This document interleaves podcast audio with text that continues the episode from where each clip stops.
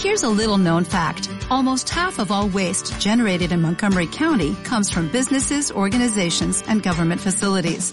Reducing the amount of waste in your workplace will have a positive impact on our environment. It can also save you money on your disposal costs. Reducing waste and recycling at your business is easy to do and is the law in Montgomery County. Make it your business to recycle right. Learn more at montgomerycountymd.gov slash recycle right or call 311.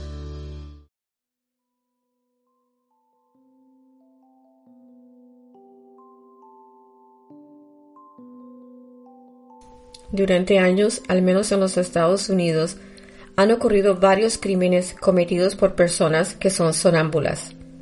Estas personas son capaces de matar a seres queridos mientras dormidos sin recordar lo que hicieron horas después. Es una defensa difícil para un jurado y para la ley. Por un lado, es imposible que alguien mate a una esposa conocida o un hijo mientras dormido y no lo recuerde después. Los testimonios de los seres queridos que son los sobrevivientes son tan desgarradores que es imposible no creerles lo que presenciaron al ser testigos del comportamiento de los asesinatos. Sin embargo, en otros casos, la defensa del sonambulismo no es tan fácil si se puede establecer motivo.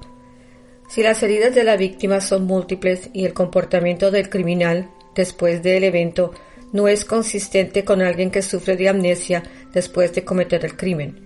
Por ejemplo, un caso en Arizona en 1999.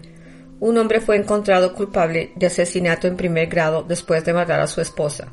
Su defensa estaba caminando sonámbulo cuando apuñaló a su esposa y después la arrastró a la piscina manteniéndola con la cabeza sumergida hasta que la ahogó. Randy Hernan, en la Florida, fue sentenciado a cadena perpetua después de haber asesinado a una amiga de su juventud. El día antes, él se había escondido en su armario, completamente desnudo, totalmente borracho. Dudo que haya hecho esto mientras estaba dormido. Después de asesinarla, llamó a la policía diciendo No sé, creo que la he matado. Solo recuerdo verme cubierto de sangre, parado al lado de ella con un cuchillo en mano. Confundido y asustado, su defensa fue que él no sabía lo que había pasado ni cómo había ocurrido. El fiscal, dirigiéndose al jurado, dijo que no solo fueron cortadas en la piel, hubo desgarro de músculo, hueso, y que no es posible que alguien pueda estar dormido durante un ataque tan vicioso como ese. Y el testimonio del forense psiquiátrico concluyó que el asesinato había ocurrido y era un acto tan complejo que no había forma de que él estuviese dormido durante el ataque de más de veinte puñaladas. Parte de las defensas de crímenes ahora para los sonámbulos que han cometido un crimen bajo la influencia, por ejemplo, de alcohol y pastillas de dormir, como la famosa píldora Ambien y otras. Estos casos se llaman la defensa de Ambien, una droga fuerte prescrita solamente por un doctor para dormir. En la mañana del 1 de septiembre del 2017, Matthew Phelps llamó a la policía confesando que había apuñalado a su esposa durante un sueño. Matthew, de 29 años, dijo haberse levantado cuando vio el cuerpo de su esposa en el piso en la habitación que compartían. Al llamar a la operadora de servicios de emergencia, dijo que la noche anterior había tomado coricidin, un potente jarabe para la tos y el resfriado explicó que estaba teniendo unas horribles pesadillas y al despertarse vio el cuchillo ensangrentado en la cama. La autopsia concluyó que él había apuñalado 123 veces, 44 alrededor del cuerpo y la cara. Él se declaró inocente de asesinato en primer grado. Debido a la muerte de su esposa Lauren, la compañía Bayer, que produce el coricidin, dijo que no había ninguna evidencia que el jarabe podía causar episodios asociados con violencia. Aunque coricidin causa pesadillas y alucinaciones, estos son parte de la lista de raros incidentes causados por el jarabe. El doctor Allen Toffe, neurólogo y director del Departamento de Oncología y especialista en medicamentos para dormir, concluyó que con algunos medicamentos que dan constantes pesadillas se puede participar en actos complejos bajo la influencia de estos pero sí admitió que tenía pacientes que habían cometido actos violentos mientras estaban medio dormidos o eran sonámbulos. Uno de sus pacientes, que era un cinturón negro de artes marciales, rompió un ropero mientras estaba dormido. Durante un profundo sueño se pueden recordar ciertos eventos, pero al tomar pastillas para dormir, todo cambia y se ponen más complicados los casos. La defensa de Ambien también fue utilizada cuando recientemente una mujer que iba manejando en la carretera opuesta tuvo un horrífico accidente en donde sus sobrinas murieron. Sin embargo, ella quedó viva. Imagínense vivir con esa pesadilla y culpabilidad. La conclusión fue que al haberse tomado dos cervezas y pastillas de dormir, la combinación fue letal. Sin embargo, no para ella, la sobreviviente. En el 2014, Charlie Sain fue acusado de asaltar a su esposa y dispararle a la policía después de tomarse unos tragos combinados con Ambien para dormir. Aunque tenían varios cargos criminales por asalto y por disparar a la policía y poner en daño varias vidas contra él, él fue exonerado. Sin embargo, el abuso de estos casos no le ayudaron a Kimberly Miller, de 41 años, la cual dijo que estaba conduciendo dormida y tomando vino de la iglesia y dopada con Ambien. De acuerdo a su testimonio, ella ni recordaba entrar en el auto, sin embargo fue convicta de manejar bajo la influencia. La compañía que produce Ambien dijo que era la responsabilidad de los individuos no mezclar los dos y leer las contraindicaciones con claridad, tomando este medicamento solo bajo supervisión médica. Las contraindicaciones no pueden ser más claras. Tomando Ambien se puede dormir entre 7 y 8 horas y no se puede tomar alcohol antes de irse a dormir, pues puede crear sonambulismo. El caso más importante para mí y mucho más verídico es de Joseph o Mitchell, del norte de Carolina, que fue encontrado no ser culpable de la estrangulación de su hijo de cuatro años en el 2015, algo que él nunca negó. El caso es tan extraño y complejo que me llamó mucho la atención.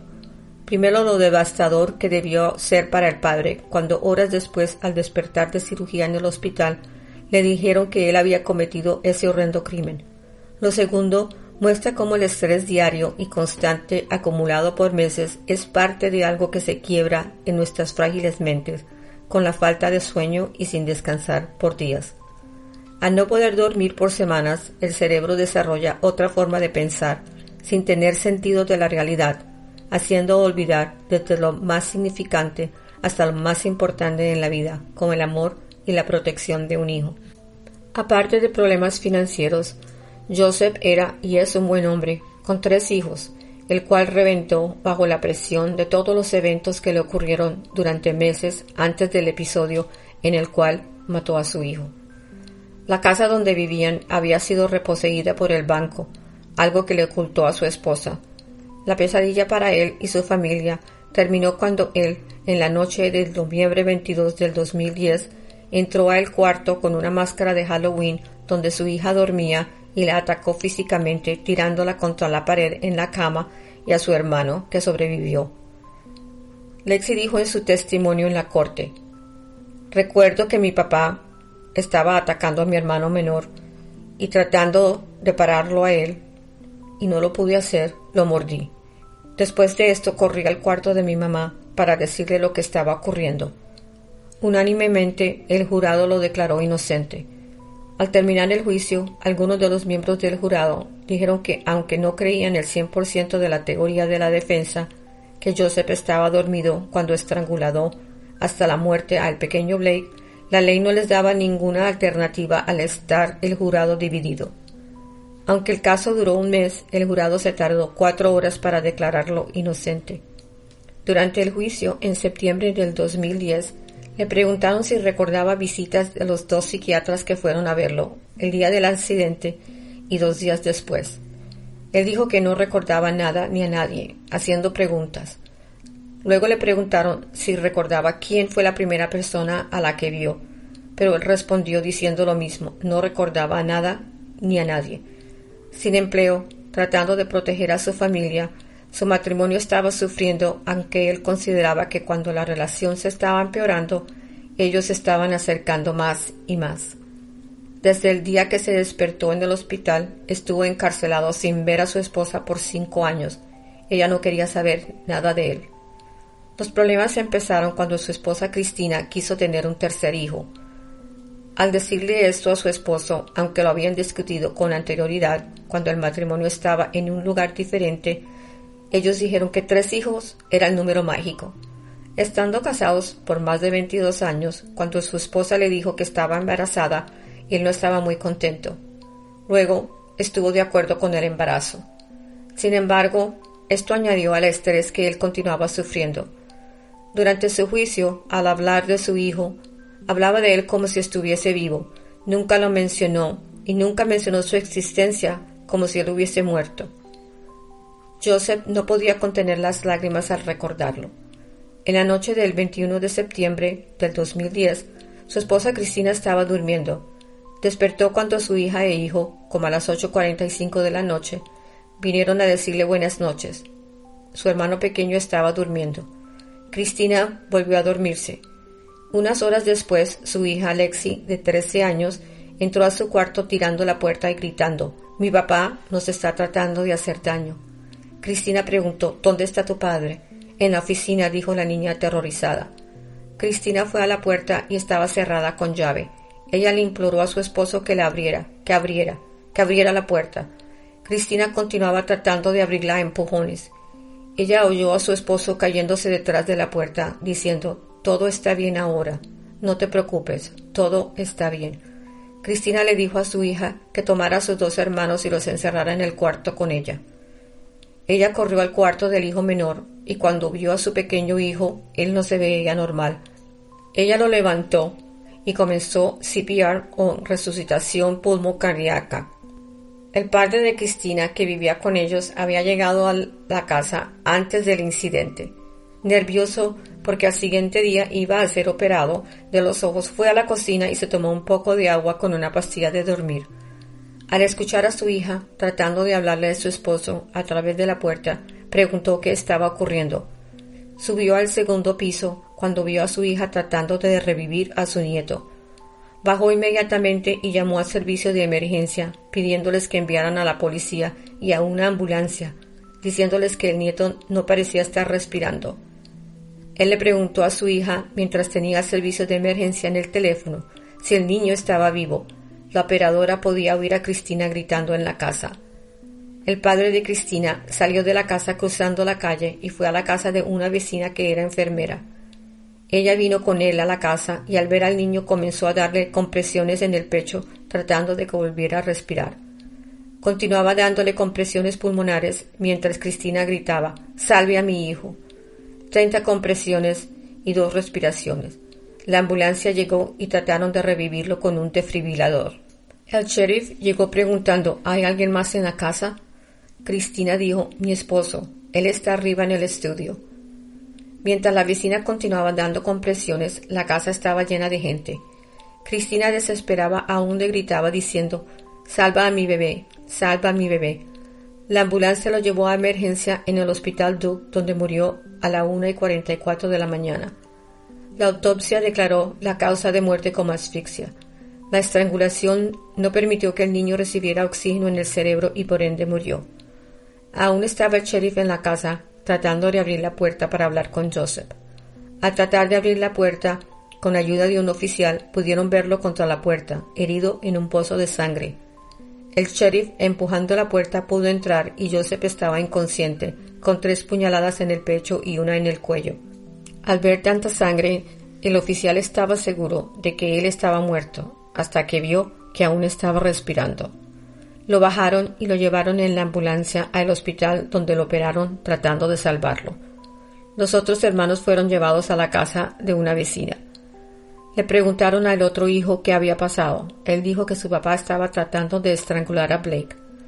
Al preguntarle a Lexi, ella dijo que su papá estaba entrando al cuarto con una chaqueta amarilla que era de su mamá, una máscara y guantes cuando se dio cuenta de lo que estaba pasando.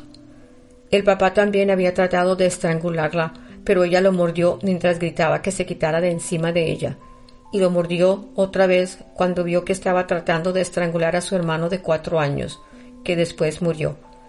El suegro le dijo a la policía que algo tuvo que haberlo hecho actuar de esta forma, un hombre pacífico que jamás había sido violento y quería a su familia. Cristina, su esposa, le dijo a la prensa que durante su matrimonio él solo había levantado la voz dos o tres veces. Joseph había estado pretendiendo que todo estaba bien, que no había problemas. En la superficie podía dar esta impresión. En el 2010 él no había trabajado por dos años, teniendo dificultades financieras desde el 2001. Cristina dijo durante el juicio que a veces sin dinero tenían que escoger entre cuáles cuentas podían pagar sin poder sacar a los niños ni tomar unas vacaciones debido a sus finanzas. Ella era la única que estaba manteniendo la casa. Una semana antes de la muerte de su hijo, una corredora de bienes raíces le dejó un papel en la puerta. Joseph lo leyó y éste estipulaba que tenían que irse de la casa lo más pronto posible, dándole dos opciones, la que él escogió fue firmar un contrato recibiendo un poco de dinero e irse de la casa. Pero para que este documento fuera válido, tendría que ser firmado por toda la familia, incluyendo el papá de Cristina, quien vivía con ellos. El día que tenía que firmar fue a la oficina de bienes raíces y dijo que su suegro se había ido de la casa y que la firma de su esposa iba a ser enviada por un medio de fax. Por supuesto, todo era falso. En vez, Joseph le dijo a su esposa que el banco estaba dándoles otra oportunidad de ponerse al día con los pagos. Cristina no sabía que la casa ya le pertenecía al banco que estaba esperando que se fueran a las buenas. Supuestamente en su mente Joseph podía arreglar el problema. Él pensaba que mientras que todos ellos vivían en la casa no se tenían que ir. Pensaba que el documento que tenía que firmar les había dado más tiempo, pues estaba firmado por Cristina. Sin resolver el problema, al llegar al día en que tenía que irse de la casa, fue cuando todo se derrumbó. La familia estaba al tanto de que él tenía problemas durmiendo. Podía dormir por unas horas mientras la esposa le daba melatonin o vino, o tratando de que durmiera usando pastillas de alergia. El promedio de horas eran una o dos horas por noche, pero había noches en las que no dormía ni una hora. Con miedo de ser expuesto por sus mentiras, el 22 de septiembre, cuando el banco iba a tomar posesión de la casa, el estrés lo consumía. Durante su juicio, la psiquiatra que lo examinó en el hospital, después de que asfixió a su hijo, dijo que Joseph no sabía que su hijo estaba muerto por su propia mano y que lo único que quería era ver a su esposa, la cual no vio por cuatro años y medio cuando comenzó el juicio y tuvo que encararlo.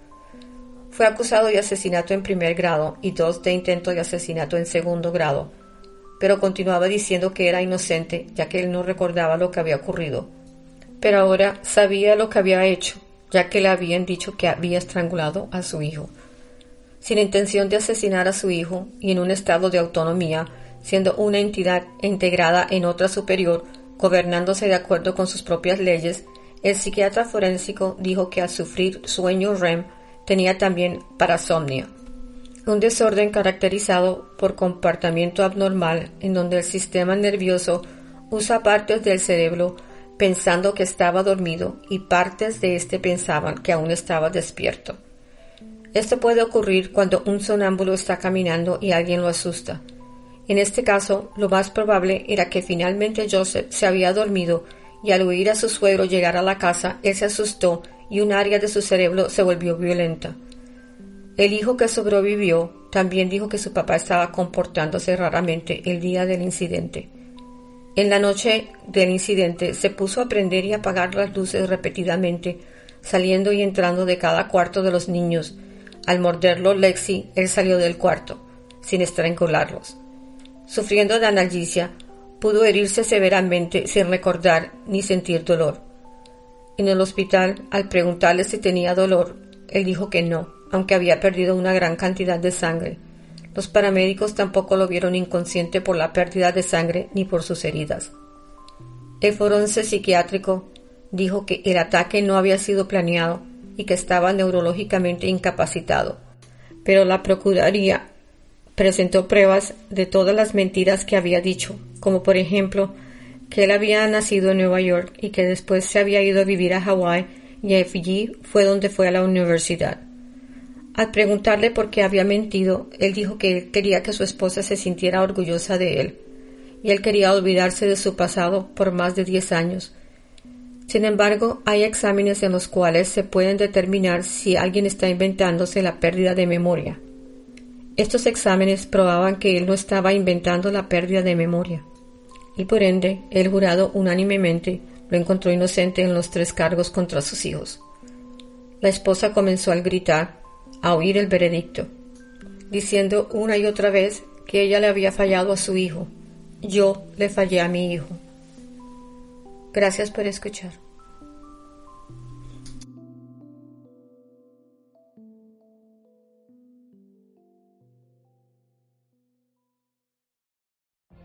What if you could have a career where the opportunities are as vast as our nation, where it's not about mission statements, but a shared mission?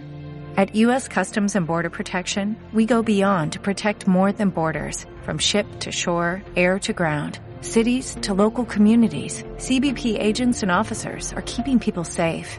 Join U.S. Customs and Border Protection and go beyond for something far greater than yourself. Learn more at cbp.gov/careers.